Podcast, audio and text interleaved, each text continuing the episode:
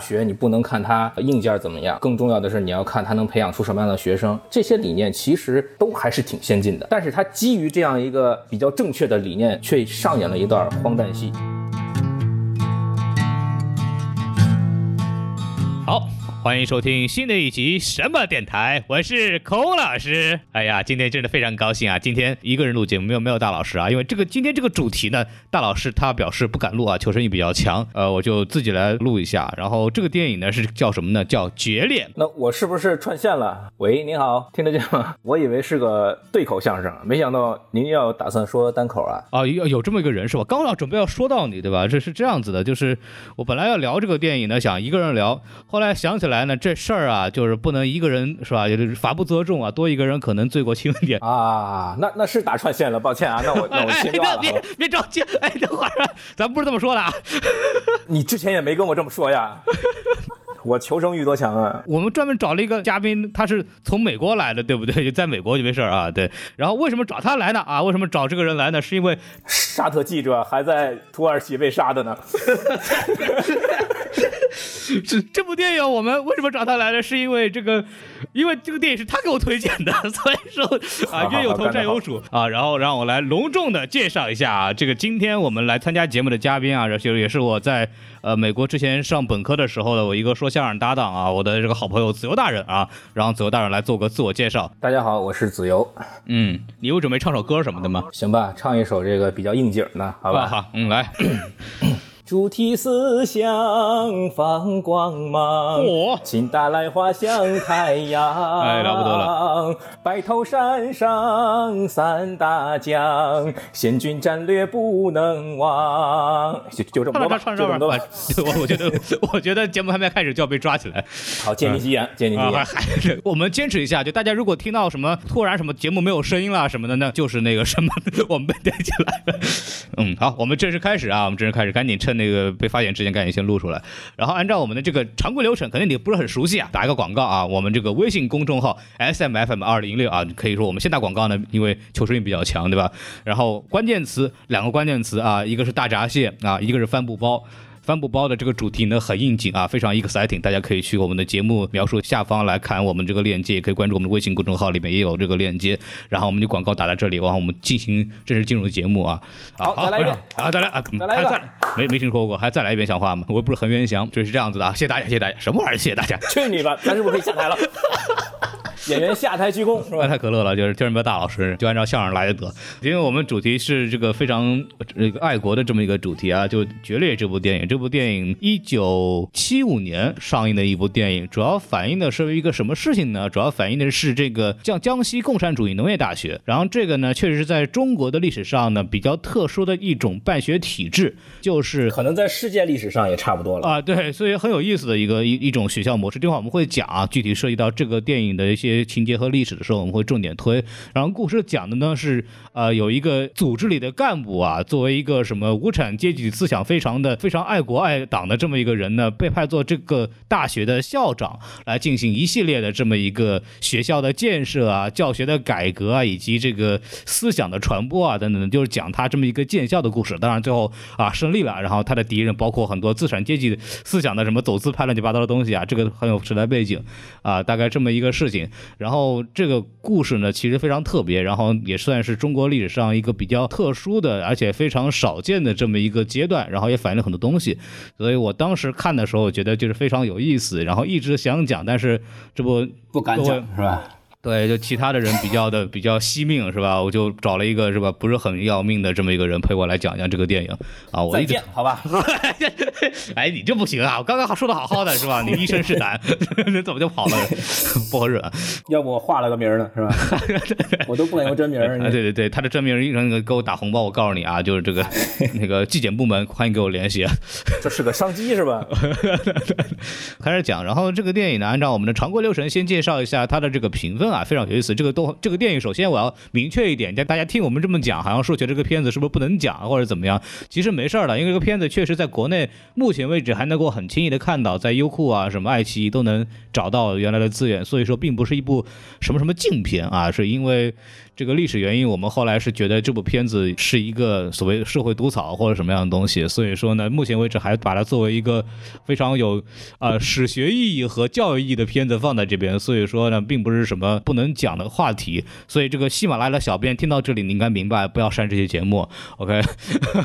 然后呢，这个说到豆瓣评分的话是六点八分啊，还是非常高的这个分数啊，就是照理说这个分数是算高的是吗？跟我的期待比起来，因为这种主旋律影片在国内其实一。直不受待见嘛，因为你知道这个文化。但是，啊，这个片子六点八分啊，而且是一部非常非常主旋律的，比你们能现在想象到的主旋律要主旋律很多倍的这么一部电影，仍然得到这么高的分数，其实它很很有意思。当然，里面的评价可能可以把它当做一个猎奇的也好，或者当做一个反映时代背景的东西也好，所以说的分数还是不错。包括这部电影，其实我个人看来，它的这个呃技术手段完成的也非常不错。就从拍摄的手角度来说，啊，这个我们一会儿来讲。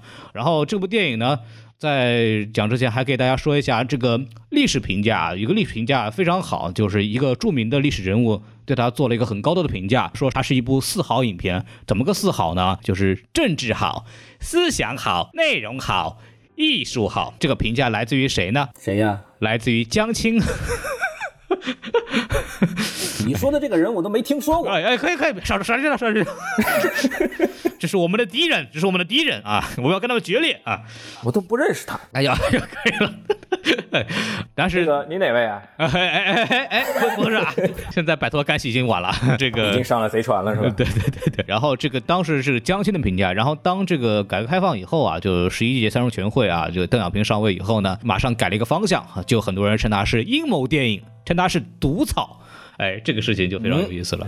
那过今天就是文革余毒啊，对，没错。所以说这个电影呢，在不同时代有两极分化的评价。所以说呢，哎，这个片子非常的有劲。然后我们来再介绍一下这个主创介绍啊，导演李文化啊，那一听就有文化啊，非常有文化。这是一个非常主旋律的电影导演啊。然后他之前担任过两部非常有名的呃红色电影，一部叫《早春二月》，对，还有一部电影叫《红色娘子军》。嚯！他是这两部电影的一个摄影啊，所以说这部电影他的摄影非常好，这个一会儿再说。然后他自己导演的一部代表作呢是《泪痕》，这个《泪痕》呢就非常有意思了，为什么呢？您说说。刚刚我们知道他拍摄的这个《决裂》是一个反映了文革时期就是四人帮所代表的这么一个一个主题思想的这么一个电影啊，得到了很多的反响。但是《泪痕》这部电影呢，恰恰又是。反映了这个文革对农民和对这个州县管理的这么一种混乱的破坏，所以这两部电影是一个政治思想上面完全两个方向的电影。当然，这部电影呢是在改革开放之后拍的啊。李李导这个精神确实是。非常的与时俱进啊，与时俱进。对，因为当时那个什么《决裂》拍出来以后，因为改革开放之后，就他压力很大嘛，就很多人说他，后来就拍了这么一部电影以证清白。对对对，改革开放放光芒，还还这么唱呢 啊！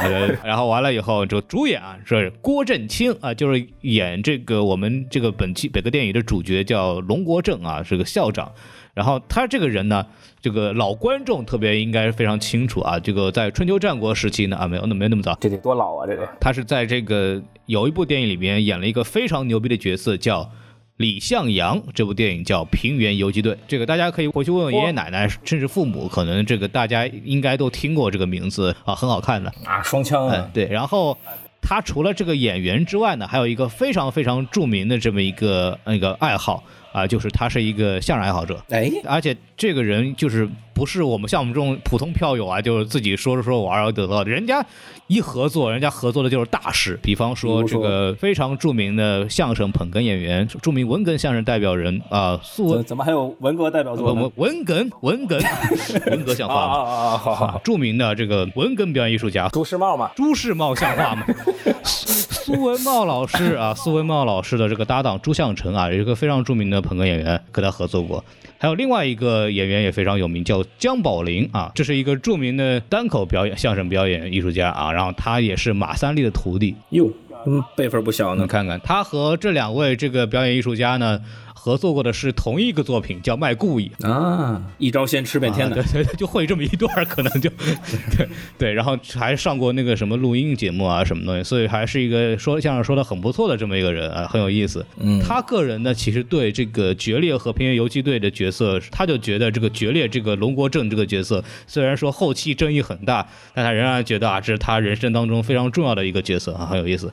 然后下一个演员呢，就是这个啊葛存壮老师，哎，这位厉害，这位老师他最大的头衔是什么呢？他是葛优的父亲。对，对前两年刚去世，一六年的时候，他最知名的作品是葛优是吧？非常好，这是他精心雕琢的作品啊。之前在电影上出现的有两个这个角色，我印象比较深，一个就是黄飞鸿第三部，就是那个徐克导演的黄飞鸿，那个《狮王争霸》里头客串演了一把李鸿章。哦对，他演的李鸿章对，啊，然后还有一个电影叫《小兵张嘎》，啊对对，他里面演了一个他演的张嘎，他演的小兵，行吧？对对，他他演了一个著名的反派叫龟田小队长，因为老老爷子这个长相呢比较非常的正啊，派，对对？对对，就适合演这样的，对，周正嗯了不得了。然后还有一个就是王苏亚，这个就是我们在这个电影里面看到这个李金凤的扮演者啊，这个女主角金凤老师呢，她之前呢演过几个作品，一个是《战火中的青春》啊，里面演了一个人叫高山，还有一个是那个五朵金花啊，里边演的是一个叫炼钢厂金花的这么一个，反正也都是主旋律电影的这个演员啊。当时这两个人都是。是呃，时代里边最出名的两个明星，有点类似于什么吴亦凡和赵丽颖这样的这种这种级别，你懂呀？这么一比，我就心里不是那么回事儿。哎，好，都不都都不怎么样，没有。然后那个完了，下一个就是啊，我们进行这个主播打分环节，然后让我们让这个子由大人啊，你先打个分儿啊，你打个分儿啊，我就先不说了，五颗星打几颗星吧，你就说，五颗星那就给个及格啊吧。啊，及啊及格这么牛逼呢？啊，是啊，吗？简简简单说一下，你打及格的理由就是看着还能看得下去，挺乐呵的。啊，你能看得下去？哎，你当时给我极力推荐这部电影，到底是为什么呢？是因为我觉得它在很大程度上能相对真实的还原文革时候的那种氛围，嗯，那种气场，你知道吧？这个片子是一九七三年拍的啊，就是属于文革末期。嗯，你能看到的现在关于文革的图像资料，大多数都是照片。嗯，这个是个动土，对，而且这部片子是这样，就是不是说没有文革时期的影像，是因为我们可能不是很容易看到啊。对还是有的，嗯但是都是很短很短，啊这个是彩的。对这那之前都是黑白的。对，而且因为这个片子到后来是不作为批判典型嘛，所以说呢也得以保存下来，在国内能比较容易的看它。然后这也算我们比较容易了解文革时期的人的状态的这么一个电影。啊，我们这算是因福得祸啊，对 对，然后然后我你打分我来打啊，我给这个电影四颗星啊，很高的评价啊，很高的评价。为什么？哎，你这么一说，我心里这个就就就很忐忑了，你知道吗？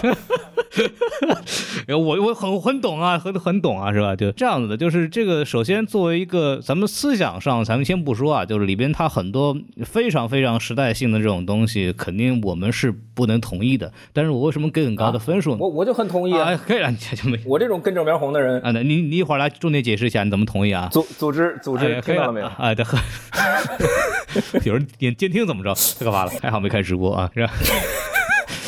未来一个月我绝对不去大使馆。哎，我也听说过。呃，然后那个我的我我要说它为什么好呢？是因为首先刚刚那个子由老师打说的这个点，就是反映了时代风貌，这个很难得，这是一个点。然后第二点呢，可能就我觉得从剧作上来讲呢，也是一部非常有意思、非常好看的电影啊。你要再往下说的话呢，可能也就是从他那些情境里面，你能反思很多问题。而且这部电影其实除了意识形态的问题之外，它确实也反映了一些。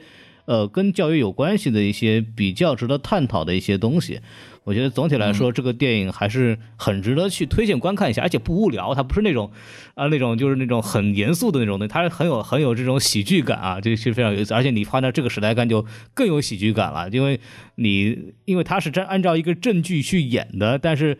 它的这个证据的走向跟我们现在的这种观念是完全相反的，所以你看的时候更有一种黑色幽默剧的感觉。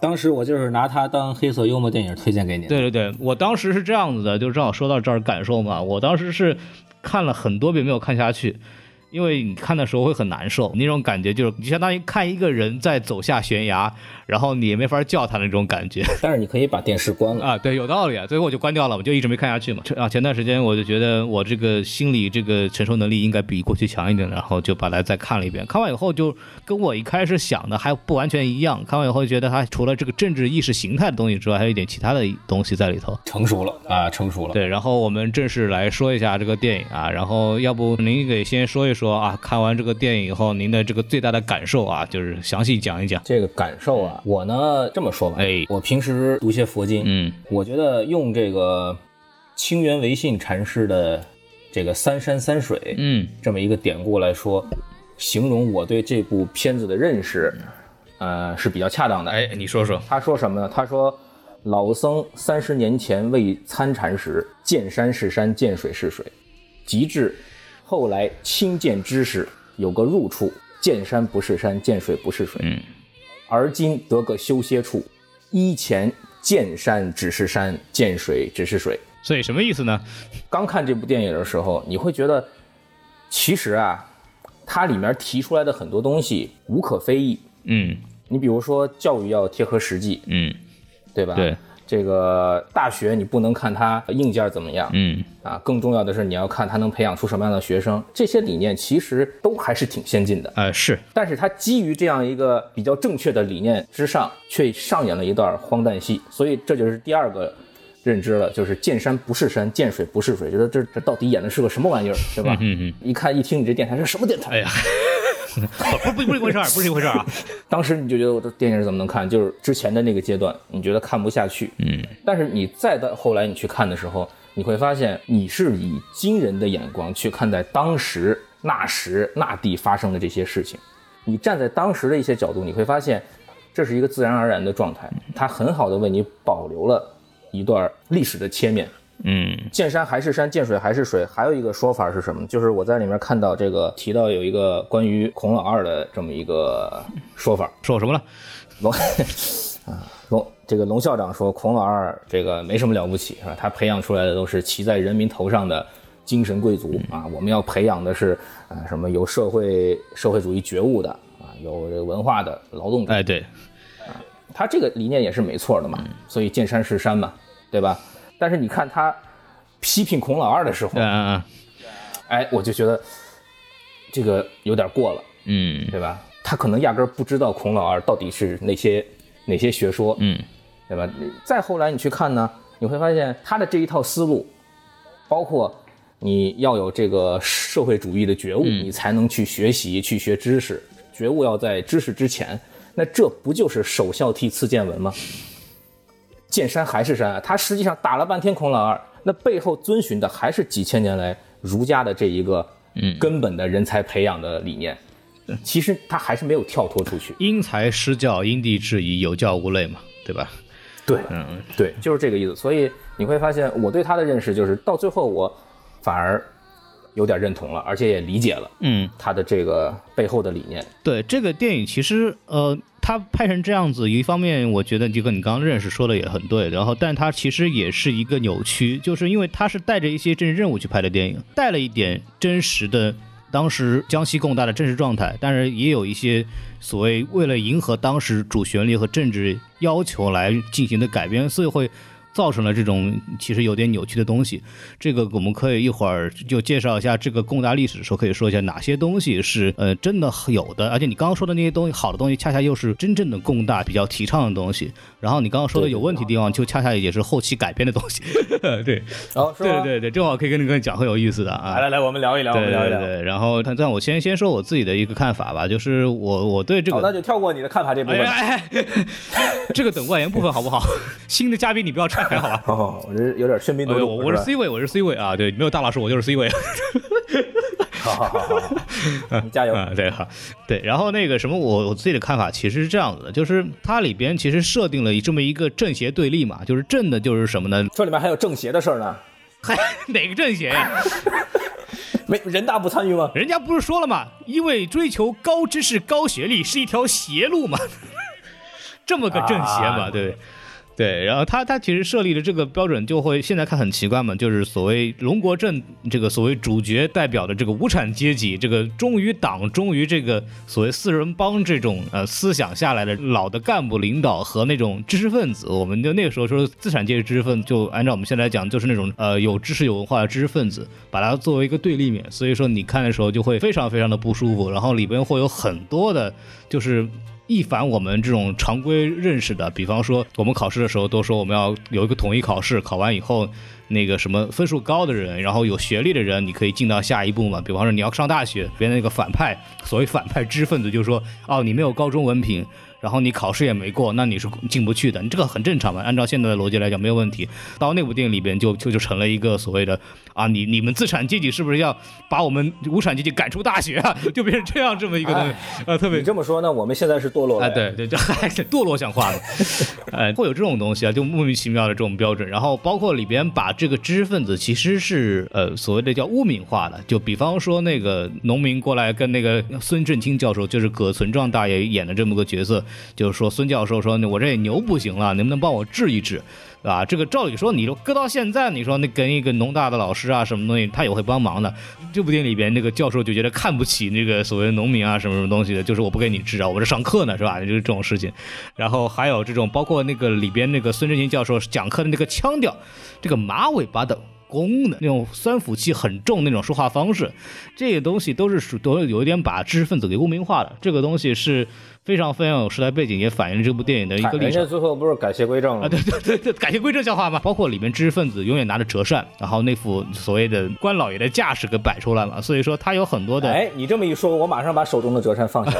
对你那儿还不够凉快怎么着啊？对，然后暖气太重。看到时候你会觉得这种很可怕，就是当时不尊重知识，然后对那种文化的那种。蔑视的这种感觉会非常的奇怪，让你觉得很难受。是臭老九。对对对，就非常非常难受。包括里边还有很多情节，什么这里边主要的这个故事线就是孙教授啊这些知识分子的这种观念和龙国镇这种无产阶级的观念的一种对抗嘛。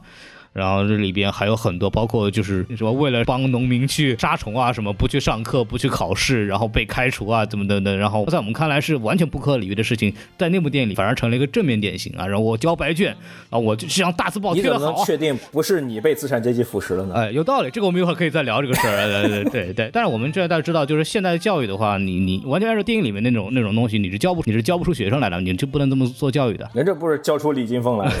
李金凤这个有用吗？关键是是吧？完了以后就是。我觉得还有一个东西就是让我不爽的，就是很多意识形态内容啊，比方说这个李金凤啊，说到李金凤，人家怎么入学的，是吧？人家人家有推荐信，人家自己给自己写了一封推荐信，一句话的推荐信。哎，毛主席是大救星，是吗？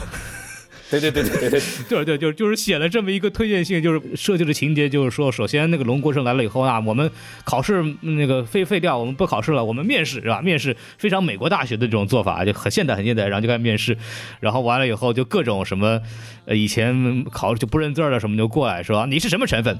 我是贫农啊，然后非常自豪的说一句贵族啊，对，贵族贫农就是当时那就是一个贵族，让他进去了。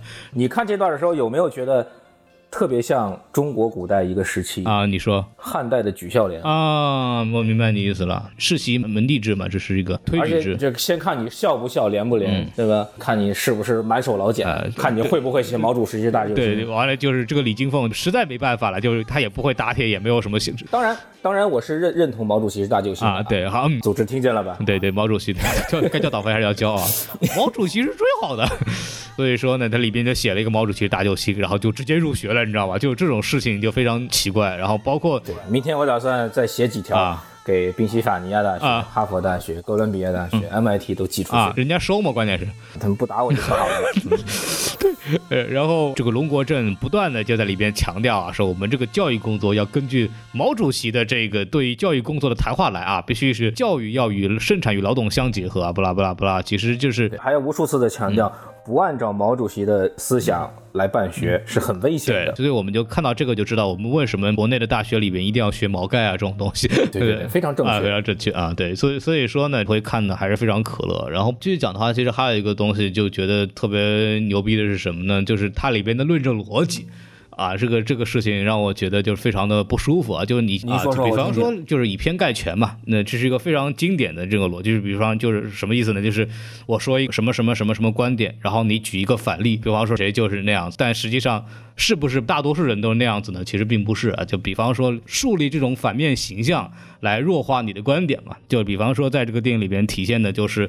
啊，这个龙国正就认为啊，这个大学生啊，接受了这个所谓思想资产阶级的这么一个教育啊，哈，就会不回到农村去啊，就会不亲近农民的这个这个现象，体现到他去那个其他的全国真正的顶尖大学去考察的时候，发现那边有一个学生上了大学以后就不想回到农村，然后看不起他自己的母亲啊什么什么的，这里边就是用了这么一个所谓的反面例子来人家看不起的是母亲做的衣服。啊其实那背后的想法呢，其实就是不想回到这个农民的这个阶层嘛。举了这种例子呢，然后来来想说明一下这种。我们办学理念啊，就按照这个办成这个正规大学的办学理念是不对的啊，然后我这个才是对的。这个东西就首先问题在于，就是说，呃，谁告诉你，就是说一定就是说，呃，受过这个良好教育的人就不愿意回到农村去做这些东西的？就不是我，不对，是我，不是我。那袁隆平老先生不就是一个非常著名的例子嘛？人家是顶级的科学家，然后做的就是深入基层关于水稻种植的东西啊，就就是你现在看会非常可笑啊。包括里边还有这种非常喜欢玩的逻辑，就是我弱我有理啊，就是什么我是无产阶级，然后你们是资产阶级，你们压了我太久了，所以我说的东西就有道理，然后你们就得听我的，你们就是我的敌人，道德上我就占理啊，我说说的话就应该被听。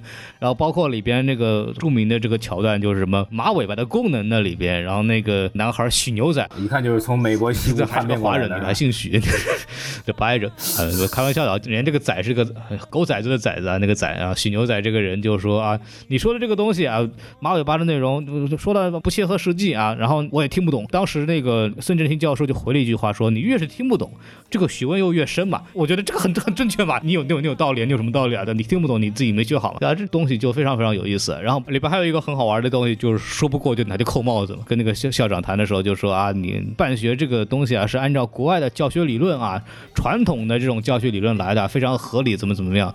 然后龙国珍一看啊，这个这个打不过啊，这个没办法，怎么办？就说啊，对，你们这是资产阶级的啊，这个跟我们就不一样啊，我们就不能听你们的，就是、我们不一样啊有啥不一样？啊，干得好，你也给拉回来了，是吧？对，然后就觉得这这这事儿就特别扯淡嘛。然后完了以后，其实但是你你反过来说，这个对立面的这种逻辑又非常正确啊。然后里面就问了一句啊，你说我们这个学说是资产阶级的，那我告诉你，那那那我问你，x 加 y 是哪个阶级的？是吧？二加二等于四是哪个阶级的？是吧？这个东西我一看着说，哎，觉得这这个人是懂懂道理的人啊，这个反派是最懂道理的。这肯定是资产阶级，要不然我们能出现母猪赛大象，对无，产然后。包括这个什么，这里面还有很多这种简单的制造对立啊，这种啊，什么好像这种高精尖人才就要和什么不爱农不务农什么东西联系在一块儿，然后高精尖人才就一定要跟深入工农的劳动者一定要画上这个什么敌对关系，这个东西制造了一个非常的简单的二元对立嘛，就是这也是一个非常常见的逻辑错误。所以说，从这些东西上来讲的话，你会发现，就是那个时候的这个中国对逻辑教育啊，这个确实是呃历史上一直很缺失。正好问你，你说你看完以后感受最深的情节是哪个哪哪里啊？最深的哎你说说一个就我说了，就是大刀哎这还孔老二那个，你是因为别的原因吗？是因为你哈。啊，对，还还不客气啊，嗯，想起一段子来，我看这电影的时候想起一个段子来，你说说是，这个是易中天曾经说过这么一段子，嗯。说在当时啊，这个什么时候我忘了，可能是刚刚恢复高考吧。那个时候呢，这个说有这个教育局的人派派人到这个呃一个理工科的学校嗯。去视察。视察的时候呢，这个官员呢就见了一下这个校长和学生会主席，啊，就是跟他们单独聊天儿闲聊嘛。这个官员就想起来了，说：“哎，你知道这个这个你是理工科学校嘛？我考你点这个其他的知识啊。你知道圆明园是谁烧的吗？”好，这话一问出来，一问出来，这个这个学生会主席就紧张起来了，脸色都白了，站起来，不是我，不是我，不是我。然后这这官员还没说话呢，这官员还没说话呢，旁边这个校长马上站起来说：“哎领导，我我我为他担保，肯定不是他。”这 这个段子说明的是什么？就是经过文革的十年浩劫，人们其实在那个时期啊，对文化和知识都有一种轻蔑的感觉，就是不尊重嘛。不尊重，其实他们很难真正的学到什么理论性的知识。这里面这部电影，比如说马尾巴，这也是我比较这个觉得印象深刻的一个情节。马尾巴这个讽喻啊，说的是是什么呢？其实本质上就是说你这个学校办学知行不合一嘛，嗯对吧？你理论和实践是脱离的嘛。这本质上批评他是没错，但是呢，就像你说的，中国人往往啊是总是会 too young too simple 的啊，Sometimes naive 啊，对，去建立一种二元对立的这么一种世界观。呃，既然理论与实践不合适，对吧？既然你比如说国民党那套革改革不成功，既然王明博古这一套不成功，我们这套是实践出真知嘛，嗯。所以理论就是不需要的，嗯，理论就是错误的，所以它实际上在这部电影里面，这个大学真实的工大我不知道，但是在这部电影里面你会发现，它扭曲掉的是什么？就是它首先分离出来的是理论性的知识和实践性的，或者说经验性的知识，它把这个分开了，所以这里又涉及到一个什么，就是关于大学的定义，对。它还真是真正是大学吗？其实它不是了，他要办的就是龙国正这个校长，他要办的实际上是个专科大学或者叫技术学院。没错，对，如果他真是个大学，那也是成人再教育学院或者说 part-time program。啊，对对对，对，他其实是蛮拧的一个状态，他不是大学，他非要把它称之为大学。而另外一拨人，像曹校长，以曹校长为代表这拨人，他实际上是强调理论化的知识。你说理论化的知识不重要吗？其实很重要的。中国人这个三千七百年文明史，为什么最后让人家把咱打得跟孙子似的？就是因为不重视理论化的研究，我们都是经验化的知识太多了，但是我们理论化的研究很少。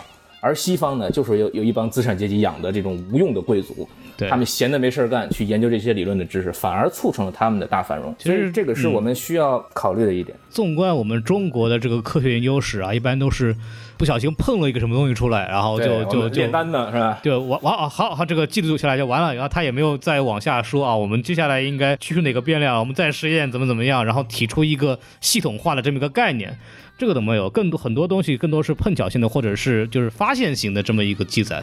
对，所以你会发现我们一直都是这些经验性的知识嘛。对，从来不重视这个理论性，所以你你就说文革到底是真正革了传统文化的命吗？其实没有，革命的这些文化底蕴还是中国传统文化。嗯，这还是中国人会干出来的事儿。对对对，就刚刚刚刚这个子游说的这个事情，刚刚我就想到，如果这个学校他其实就说我就是办一个专科学校，那其实就没什么矛盾了。对他其实没矛盾嘛，对，这个非要把自己往大学上靠嘛。就里边就两拨人，其实就是完全是两个办学目的啊。问题在于就是说高精的那些学校也要有，这种学校也要有。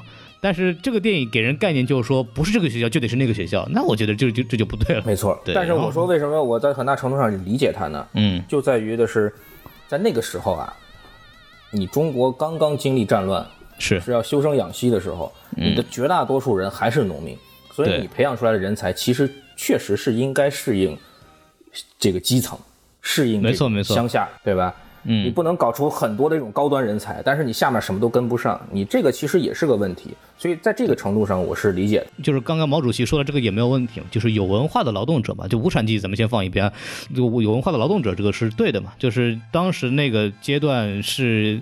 江西开垦了之后的这么一个事情，然后大量的需要生产、需要高效率的产生这个物质粮食的这个阶段，那么把这个农民组织起来，让他们去学到一些实际有用的一些科学化的种植的知识，是对整个国家的这个积累是很有帮助，百废待兴嘛。整体来说，这个概念是没有问题的。对，它是一个扫盲的一个任务。对，但是因为一旦加了一点所谓的这种。呃，意识形态在里边就会变得非常的荒腔走板。刚刚就正好说到这个，嗯正好特别想聊的这个电影里边大量的这种主旋律的表达方式啊，对对，比方说这个我们刚刚讲的人脸谱化的问题，就是老教授拿着扇子啊，包括那个赵副专员，就是那个里边这个所谓走资派的这个老领导，那个说话的那个，包括斜了眼睛那晃那感觉，就是那种老官僚的姿态，这东西就非常的呃非常脸谱化。然后包括那个动不动那个煽情，那个还太牛逼了，就是那个龙校长去参观学习的时候碰到一个老奶奶，她看到她的那个儿子上大学以后成那个样子以后，马上就什么北风刮，什么大雪飘，然后那个当年救助了对。他他儿子小时候。啊，对什么收养个他的这么一个什么时候，然后满眼流出泪水，然 后对对对对，对，然后就就看那儿就感觉特别尬，然后那时候起音乐满眼阶级仇恨，电影里面特别喜欢起音乐，动不动夸就起个音乐，就特别牛逼。然后这个特写流两滴眼泪，对，对然后包括那个里边经常的这种推大脸，摄影技巧里边这种推大脸，给这个所谓正面人物形象，而且都是从下往上的推大脸，就是把人物形象高大化，你知道吗？这种所谓的这种拍摄方式啊，都都是非常有意思、非常有时代感的。然后里边还有很多这种重要时刻啊，都都就什么龙校长从外面学习回来，然后大家群集积分要被那个开除的时候，龙校长一回来，马上音乐起，然后大家从四面八方蜂拥而至，围着围了起来，然后龙校长一脸正气，然后跑跑过来，嗯。特别开心的跑过来，突然这情感就收了，然后一个一个低下脸来，是吧？哎，对，就就那种东西，感觉哎呀，真的太有意思了，就是城市化的表演，而且配乐非常的严丝合缝，你知道吗？对对对对对，有校长后来找那个江大年的时候，江大年那个那个因为一生气什么就退学了，然后就找他的时候，就是呃特别牛逼，什么一个非常远的镜头从下往上拍的，然后只有最底下一排的时候有一个小人，然后全部整个镜头大部分都是天空，感觉他妈拍的跟取经似的，你知道吗？又让我想到了那个《西游记》那个片头曲的那个那个那个镜头，四个人在瀑布上面走的那个感觉，就跑不了多远，就去隔壁村呢叫个人打铁的回来上学，就搞得跟他们去取经去那个什么找魔戒似的，你知道吗？然后那个山里还得叫两嗓子，，对，还是没事就两你直接去就好了，好吧你？找铁匠铺去找就好了呀，对吧？对对啊，然后对对，哎呀，我的妈呀，就是就是感觉这种形式化的东西就特别狠。然后关键是两个人，他就找到江南年之后，然后一个对视，然后音乐一变。然后两个人凑近一握手，音乐再一变，然后这时候又给两个人分别一个特写，你知道太有意思了。就是你去看的时候，那个时候的拍摄方式真的特别好玩，就是非常非常的模式化，非常的僵硬。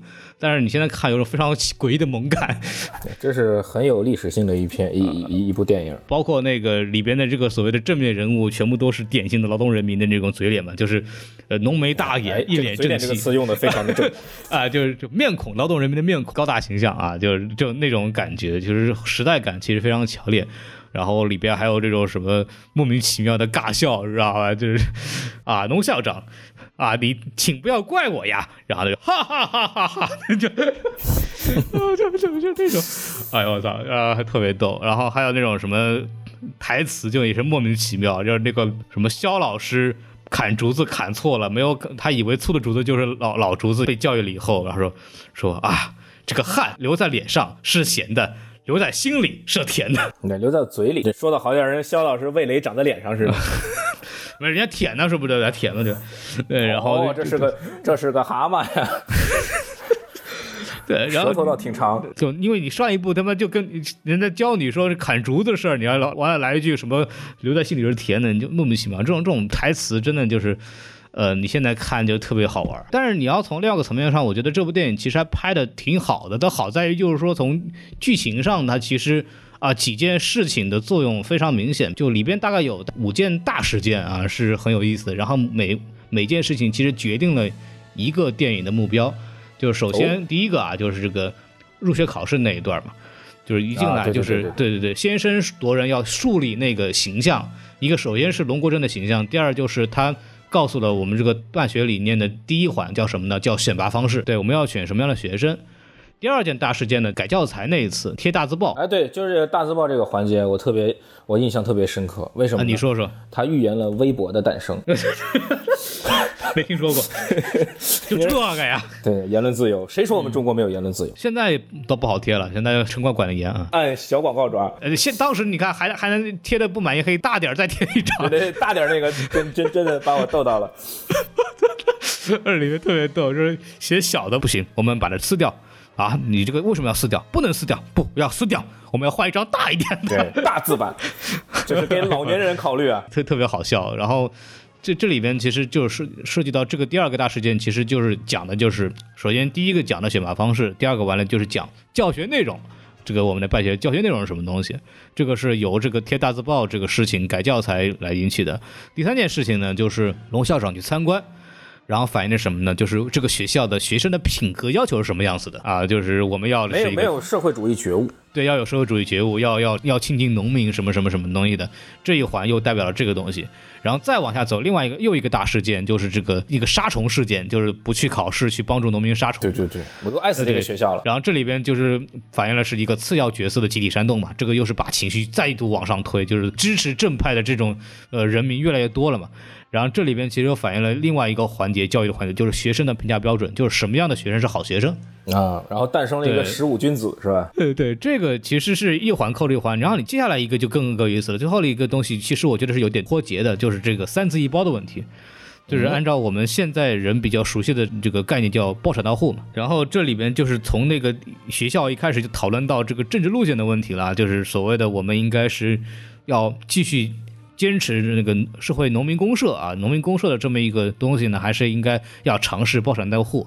这个是当时在历史背景下一个政治路线的判断。整个电影的剧情，你看它是一步一步的从学校的几个比较重要的呃环节给你展现出来，通过这五个不同的小故事。嗯，我打断一下，这个你说的这三字一包啊，这个我查了一下，发现这里面有一个艺术的加工，嗯，你给讲讲。因为这部电影是七五年的电影，共大建校历史上应该是五八五九年的事儿，但是呢，他提到这个于发根给人看病收钱的时候，哎，对对，让人给逮着，他爸说什么？他他爸叫于家旺，他爸说嗯。说这都自由市场了，嗯，哎，其中提到自由市场，这就是三三字一包其中的一点，自由市场。对。而啊，对，然后三字一包是什么呢？三字是自由盈亏、自由市场，然后自留地是，然后嗯包是包包产到户，对，这是谁提出来的？你知道吗？谁提出来的呢？这是刘少奇在大跃进时期，大约是在六二年左右提出来的这么一个东西。你想，他建校的时候是五几年，还没有到六六零年不到，对吧？嗯。然后六二年才提出来的东西，他在七五年反映这一段电影的时候，把这个加进去了。在那个时候就在斗刘少奇了，反对这个这个刘少奇、陶铸他们这一派观点的。这有意思的是让我想到我之前在斯坦福大学东亚图书馆里面地下那一层，有非常多的关于中国的史料典籍，其中就有文革的资料。哎，那个时候你翻出来早期文革的这些东西，你会发现全是在反对刘少奇、陶铸的，啊，甚至特别有意思的是那陶铸那俩名字。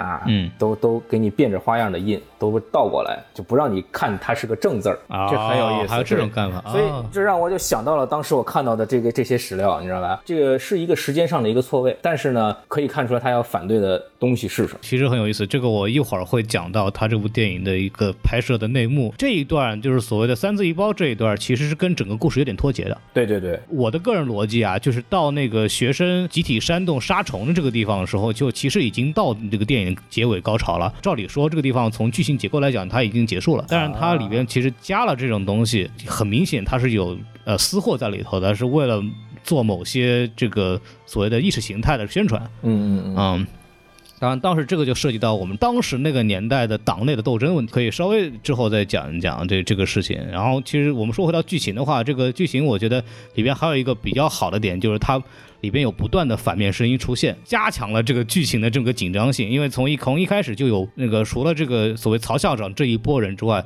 还有很多学生是反对的。嗯对？吧？然后完了以后之后改教材啊什么东西的，就不断的有什么老师反对也好，学生反对也好，然后不断的会有这种不同的声音，什么当然他们在建学校的时候，就会有学生看着这个真正的所谓好大学的照片说，话，这是图书馆，这是什么教学礼堂什么什么的，然后就不断的就是给他唱反调嘛。所以从剧情上来讲，他安排了这种很多小的东西，然后推进他这种呃所谓的紧张性。包括他在这个里人物设置里边，其实也做得非常好玩。就是首先就是里边有一个老代表，老代表的其实这个人物的作用，其实在电影里边呢，就是一个作为一个受益方，他是不断出现，然后来反复强调，就是说这部电影到底是他想讲什么事情，然后他的受益方在哪里，这个是给观众一个非常明确的指示，说我这个电影要干什么，它的存在是这样子，然后他也是从这个方面来。呃，确定龙校长他的措施的正当性，啊、让这个电影的它要贯彻的东西是非常有效的。然后还还有一个从反面来讲的话，他做了几个比较好玩的反面。第一个就是孙教授的这个作为一个最大的敌方的代表，他叛变了，就电影里面他就被教育过来了嘛，就是所谓就第一层崩塌就是代表主角胜利，第二层这种崩塌的就是所谓肖老师，就是也是他作为自己当年自己招的老师，其实很快的投入了这个无产阶级的怀抱，对吧？包括那个什么，他手下之前一开始比较反对这种办学方式的学生，慢慢的啊也开始就是包括那个最让我那个印象深刻的镜头，就是他们一些人最后去灭虫的时候，有一个学生在很认真的背公式，他一听，哎，你们干什么去啊？我们去帮那个什么乡亲灭虫去啊？那我也去。然后他就有这么一个东西，也是自己所谓的敌方的来自自己人的一刀。然后还有一个点就是他自己那个所谓曹校长的女儿小花儿，嗯，他的这种呃所谓的就是校长跟那个东校长跟说，你赶紧离开这里，我给你推荐一个上一个正规大学。然后小花到后来反而就跳上去说，我要批判我的父亲，他让他想让我离开农大。对这个很文对革这，对这个，然后他从这个方面，他这个东西是干嘛的？是削弱反派的正当性。做了这几个事情以后，就从剧情的技巧上来讲，其实是还有一个，还有就是于发根举发举报他父亲，把那个钱撒砸在地上。嗯于发根他他是怎么赚的这个钱？他是用自己学的知识，给别人看别人的这个牲畜看病，然后赚来的钱，对对吧？然后之前他的同学就批判他，他是走资产阶级道路嘛，嗯，然后才去抓了他嘛。消灭反派的所谓的正当性也好，包括是自己人的叛变也好，从剧情的上来讲呢，就是非常有效的让这个剧情呢导向所谓正方的这一边。编剧思路其实都是非常非常有意思的，而且是非常有效的一种很基本的这么一种所谓超级英雄式的这么一种编剧思路。其实哎，你你要这么一说，我这脑子就乱了啊！哎，真的就是你要仔细分析这个剧情，其实是非常商业的。它是一个很商业的电影，就是你要从他的写作方式来讲的话，就是刚刚我说的几哎，点，就是你要这么一说，这个李文化导演这走资产阶级路线，对，就就很很好玩。就是这部电影你在扣帽子，你在扣帽子。这这个电影非常非常商业，适合普通观众去看下去，因为它的这种里面的小的有趣的包袱也好，包括他写编剧的这种正邪对立也好，包括他去推进故事的方式，包括那他也一步一步的，就是所谓的提出自己的一些想法，包括夹带他的自己的一些宣传的东西，这方面来讲都是一个非常典型的商业片的手法。啊，这个我觉得从这个角度来讲，这部电影其实很值得参考。就是你怎么把一个主旋律电影商业化，就是它好弄出来以后，其实农民啊什么东西，低学历包括学识不是很高的人也能很很容易接受。这个我觉得是很很好的一个。一个技术手段啊，这个我觉得还是很值得学习的。这是我觉得这个这个从这个电影里面看出来一点东西。嗯，我看出来的还有一点是什么？就是为什么我说文革时候的风貌呢？嗯，就是还有一点很重要的，就是你会发现基层政府的无能。哦，这么说嘞，你你会你你比如说你这个文革的时候，就是各地发生武斗，对吧？嗯各种征伐，嗯下基层政府是管不了的。这部电这部电影里面，你会看到同样的事情在发生。你比如说上面的赵专员，对吧？上面的这些这这个教育教育部门的领导，他们说了话不算的，对，大家信的是毛泽东思想，而最终也是我们光荣伟大正确的毛主席一封信说你们的事业我是完全赞成的，嗯，哎，这才使得他们确立了正当性。就是所谓的呃行政机构瘫痪嘛。对，行政机构是瘫痪的，就是它实际上对于基层的掌控是力度是不够的。但是呢，他又没办法，我为的是人民好，但是人民又不听我的，就听那一位的，所以这是一个很有趣，就当时的一个现象。你为什么当时不是说发生械斗的时候抢军火库嘛？据说听说对对对对这个对吧？然后这个。解放军你不能打人民啊，只能手挽着手组成人墙，不让人们冲破。但这样还是让他们开着坦克大炮上街打下来，因为你冲你这拦不住嘛，你又不拿枪拦，又不拿盾拦，你就只只能让他们抢啊。包括那个时候，因为这个政治原因，会有一些军区去是暗地支持那些组织的。你要往远了说的话，就是八十年代那件事情，为什么那么处理，其实也有这个历史背景在里头的。如果不那么处理的话，那么按照我们六十年代那个状态，合不合适呢？因为那个六十年代那个时候，我们是不是这个这这期节目能播出了？就六十年代，我 就不说了，就是六十年代那个时候，我就跟你大家说的，就是那个时候真的是把一个城市给打没了，愣愣把城市给打毁了。就让这个所谓的啊人民掌握 这个枪之后，就你也知道为什么八十年代那个处理方式。啊，我就不多说了，大家自己懂的就懂了。对，我觉得还是有一定道理的。然后完了，也就是我们可以啊，说到这个历史问题，我们就要正好说一下这个关于共大的历史。江西共大这个事情呢，这个历史上确实是有这么一个东西，就是江西共产主义劳动大学。然后这个电影里面讲的是这个嵩山分校，然后但是它其实是有一个很大的总校的。这个大学当时是怎么成立的呢？开在河南了是吧？呃，没听说。江 江西大学开在河南，跟少林寺比肩。嵩山啊。不是少林寺那个，嗯，不是少林寺那个。然后完了，这个学校其实是从一九五八年，然后一直开到了一九八零年，对，还还时间挺长的。然后其实整个毕业的学生大概有二十一万左右，这个数量还是对于多一个学校来说也是个非常庞大的数量。但是，主要原因是因为它的总校虽然有一个，但是分校非常非常多啊。然后这个东西的办学背景呢，其实是什么样子呢？就是加盟模式的是吧？对对对对，啊，其实可以这么理解，所以它出现了很多加盟模式会有的问题，这个我们可以等会儿说一下。刚刚就是说到它为什么能够成立呢？就跟这个上山下乡是有关系的，就是广大的这个知识分子啊，包括那个回到上山下乡，这里面跟广州大学有什么关系？什么广大就广就广州大学了，知识分子啊就回到田间地头去劳动是吧？就当时就开垦了很多所谓的农场啊什么东西的，然后其实也是给这种共大的开设呢建立了这么一个基础，然后大家。开辟荒地之后呢，就要种粮食，种粮食就觉得，哎，我们这个时候不会种怎么办？就需要进行这个科学的种粮食。这帮农民以前都是知识分子啊？不会种，对吧？就是要提高产量嘛，对吧？科学的要亩产过万嘛。对，为为了让这个对母猪赛大象，对，就为了让这个为了为了让共产主义这个发扬光大嘛，对吧？然后就当时早期就有很多技术学校了。然后这个时候呢，就是当年有一个人叫什么呢？叫江西省副省长兼垦厅厅长。汪东兴，然后他这个人呢，一九五八年五月份的时候啊，去北京参加会议的时候，看了一下毛主席，然后就跟他们说，就江西各地当时就开农场啊，呃，开辟荒地以后，我们那时候办了很多农民的技术学校啊，什么什么东西，然后毛主席就说啊，这个很好嘛，你回去跟这个邵世平省长商量办一些学校啊，让上不起学的农民上学，好不好啊？啊，这是原话，这是毛主席原话啊。这个，然后当时就那个说啊，回去办吧。所以说，就是一九五八年。毛主席这个普通话从来没有说的这么。对对，那我是普通话翻译了一下，就是所以说到了个一九五八年的时候，截获了截获了。一九五八年的时候呢，就六月九号，中共江西省委、省人委做出了关于创办江西省劳动大学的决定，为培养共产主义又红又专的大批人才。普及科学技术革命和文化革命，建设繁荣幸福的共产主义新山区，创办江西省劳动大学总校和分校，啊，就是这么一个文件。自此以后呢，这个工大就开始了。龚老师有生活，哎，你看看。从那个年代过来的是吧？一定就是，你是不是在北朝鲜待过？哎呀，没听说过。你你待过？你刚你开始唱什么歌？你，我跟你学的《主题思想放光芒》都唱出来了。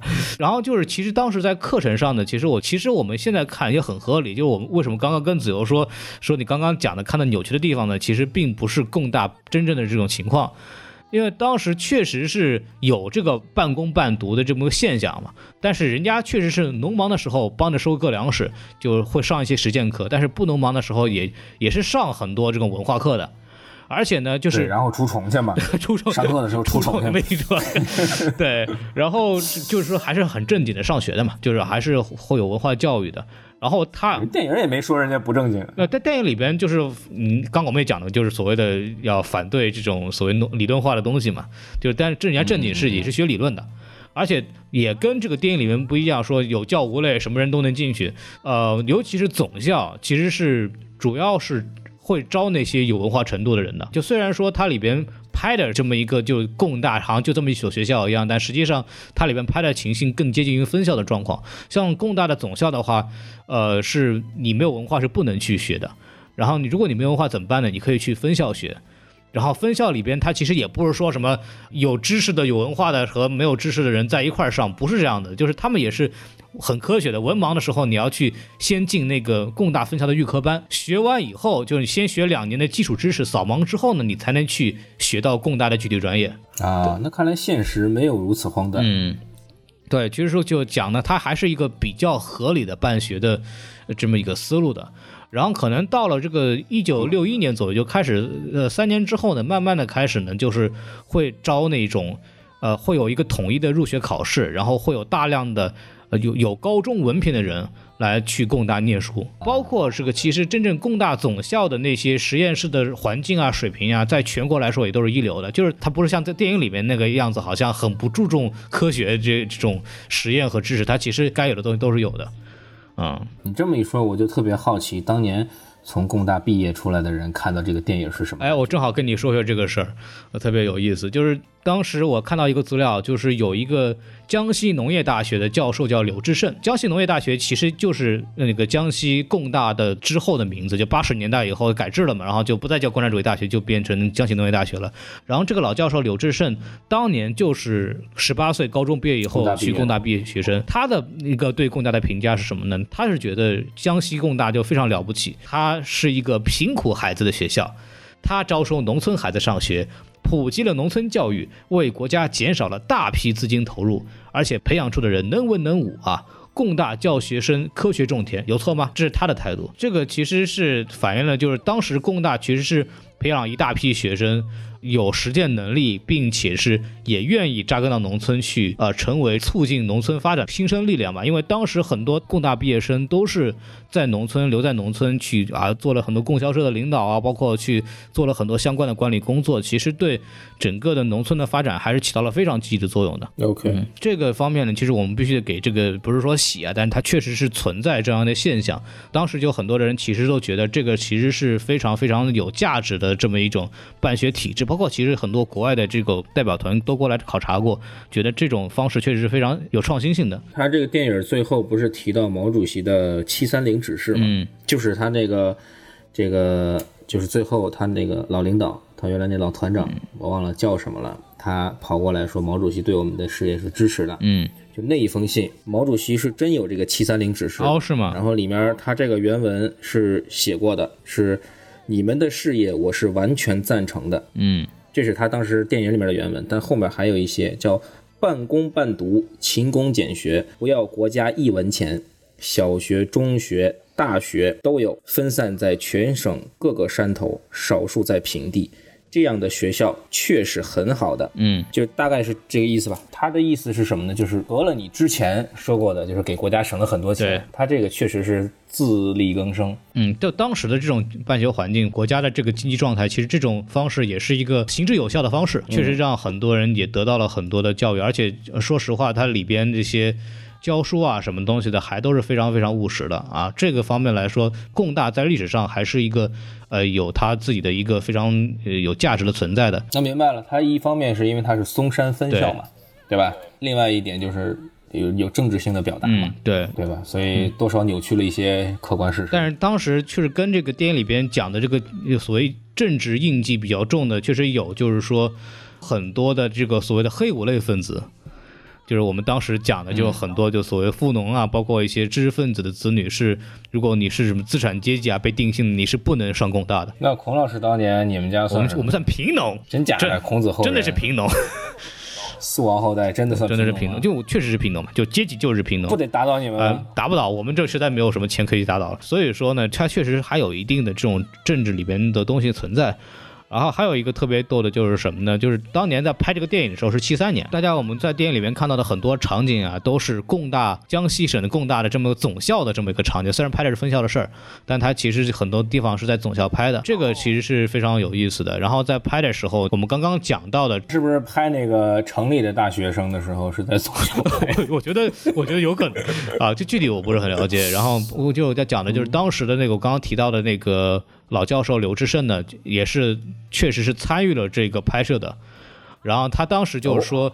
就是来工大拍摄，然后他说前半部分拍的东西啊，某种理念来讲，比方说那个什么呃没有门槛的入学方式啊，等等等等，还是包括那种有教无类的办学理念啊，包括时间相聚合的办学理念，都跟当时真正的工大的这个所谓展现的东西是一致的。但是后期呢，确实是因为这个四人帮的问题呢，就做了一些内部处理。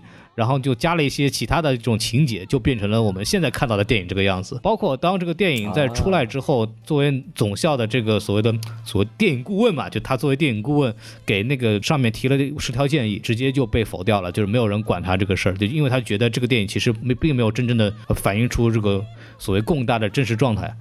啊，这个方面其实是这个子由说的，这个他其实有很多的跟历史上不符的地方，为了这个政治上做了很多的改变。说到这儿呢，就可以说一下为什么会这个样子呢？就是一九七三年有一件什么事情呢？就是鬼子就进了中原，那是三七年啊。啊，对对对，有道理啊。啊，唱完了。我我我说回来，说回来，唱唱完了好多年，那段儿。再说回来啊，这个是一九七三年的时候有一件什么大事呢？就是邓小平。恢复了国务院副总理，对，然后当时是周恩来主持工作。之前发生个什么事儿呢？就一九七零年，大家应该知道林彪倒台了嘛，就是就所谓文化大革命发展到了高潮阶段以后，英明的毛主席就就发现这不行，得有人管事儿，然后就把这个邓小平重新恢复工作。然后在那段时期呢，其实就四人帮开始抱团，然后同时呢，有一批。新中国的那个老干部重新进入权力中心，所以说党内呢就形成两派，邓小平这一派比较务实的想重振经济的这一这一个派，那时候包括周恩来还在，还有包括四人帮那一批人，所以这部电影里边其实就反映了这两派在路线上的争斗，直接反映的情节就是我们刚刚讲到的，其实从整个故事上来讲不太符合故事情节的这个呃三次一包的这个争论问题。对，而且看得出来当时四人帮还是这个势大。对。对，这个当时那个时候是四人帮困兽最猖獗的时候，困兽犹斗，或者是这最后的最后的高潮的时候。这个电影里边，其实他们掌权的这么一个映射嘛，就是说四明显就是四人帮这一条政治路线。来控制的这部电影的这么个制作，然后它里边就是在反对的，其实就是党内另外一派，就是以周恩来和邓小平为首的那一派，还比较务实的那一那个派别。然后到了之后，就是一九七六年一月十八号周恩来逝世，然后四月四号天安门集体的，不是不是那个事儿，是那个集体的这个人民来悼念周恩来这么一个活动，然后才慢慢引发了就是所谓粉碎四人帮的事情。这个就直接结合到后面的历史了。所以说我们结合这个历史来看呢，这部电电影的这个政治性这么。明显，其实就有点不奇怪了，而且就是也千万大家要明白，这个电影也没有呃所谓完全的反映当时真实的情况，就其来有自。对，所以也不要说看完这部电影就对那个学校。啊，说就非常的反感，或者是对那个地方有错误的认识，这个东西我是 他，我看完之后一点都不反感，我特别想去看一看。所以说呢，我就给大家说一下这个方面的东西。电影啊，特别是带有这个意识形态或者像电影，它有很多的技术手段和它的一些东西要讲。如果你要去想理解这样的电影呢，除了要看电影之外，你要去了解背后的历史，然后去理解为什么电影它会拍成这个样子，包括那个时候他为什么认为这是对的，这是我觉得。看完以后值得去要去思考的，然后特别是结合现在的这么一个状况，让让我也觉得就是，如果我们不去努力的去所谓的要强调我们的思辨、我们的逻辑、我们的对对这些东西的一些科学的看法，我们就有可能回到那样的一个阶段，这个是让我觉得非常危险的。这个因为它里边有很多大量的论证方式，我依然能在现在的社会里能看到，就是我们刚刚提到的很多逻辑谬误的东西。放心，你这个这点你一定要放心。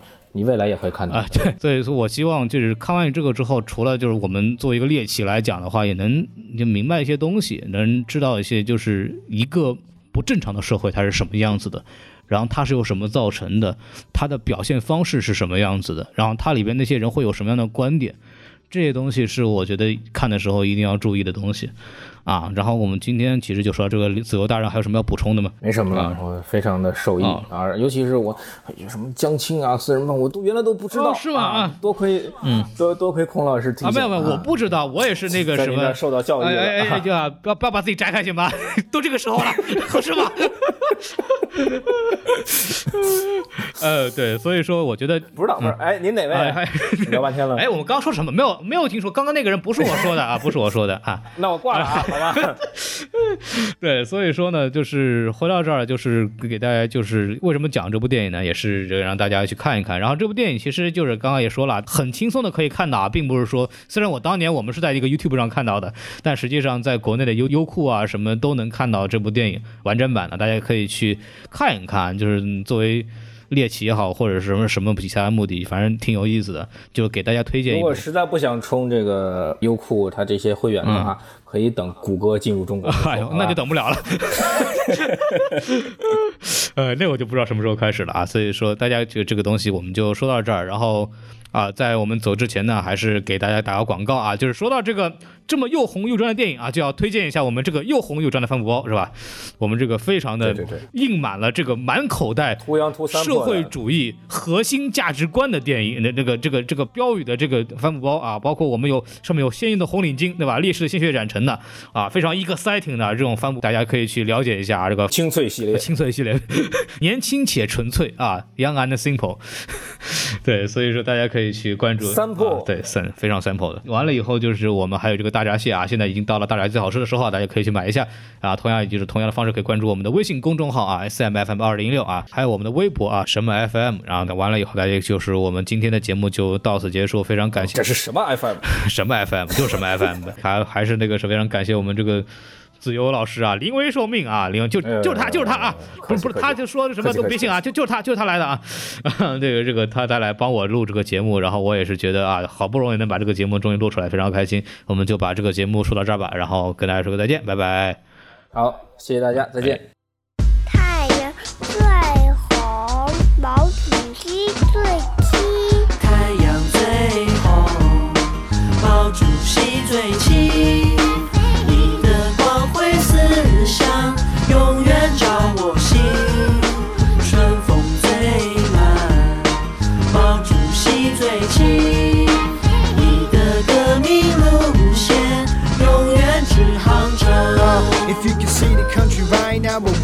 say the great renaissance of a nation, rejuvenation on our historic confrontation. For years, over 5,000, and you knew it, cause my grandpa always told me that you lace up the shoes, woke up the crews, and you were the ones who had set up the rules for the most amazing great nation in the world. It's why we are nowadays living in a world of, we now living in, breathful life we're living in.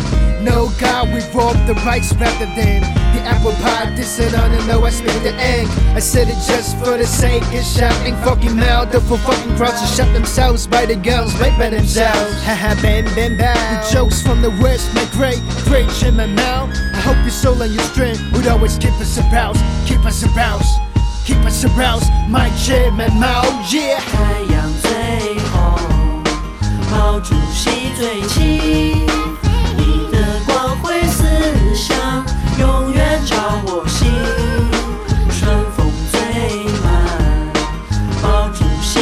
情